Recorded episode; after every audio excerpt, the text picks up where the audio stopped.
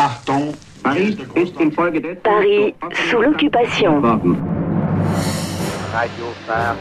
Ceux qui vous le disent vous mentent. Radio Paris est allemand. Fin août 1944, Paris libéré s'amuse, crie sa joie dans les rues, boit du champagne, fait l'amour, rit et danse. Un peu partout, des balles s'organisent dans la capitale.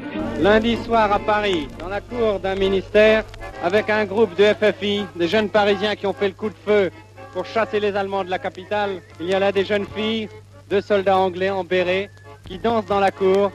Et ils sont là tous, et ils n'ont qu'un désir, c'est que demain ou après-demain, on les emmène pour continuer à se battre contre le Bosch.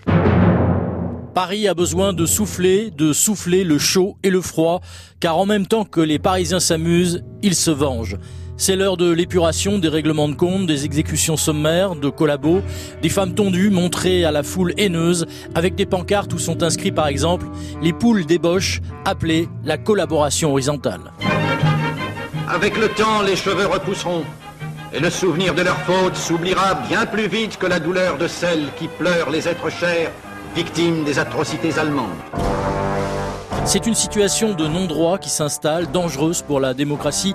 Alors De Gaulle, qui a en main tout l'appareil politique, crée un cadre légal et des cours de justice. Il nomme François de Menton, garde des Sceaux. Au lendemain de la libération, il n'était pas de tâche plus urgente et plus importante que le châtiment des traîtres et des collaborateurs. Cette œuvre de stricte justice, de moralité supérieure et de défense patriotique constituait en même temps une préface nécessaire au rassemblement de la nation tout entière pour les tâches immenses de la reconstruction. Pour De Gaulle, c'est un véritable dilemme. Faut-il condamner à mort tous ceux qui ont collaboré? Dans ses mémoires, il annoncera que 2071 recours en grâce lui furent présentés au ministère de la Guerre, à l'hôtel de Brienne. 1303 collaborateurs seront graciés et 768 exécutés, dont l'écrivain Robert Brasillac. Je devine les motifs pour lesquels le général de Gaulle a été impitoyable avec lui, alors qu'il a été pitoyable avec tant d'autres. Brasillac n'avait pas seulement prostitué sa plume et puis sa conscience, mais les lettres françaises.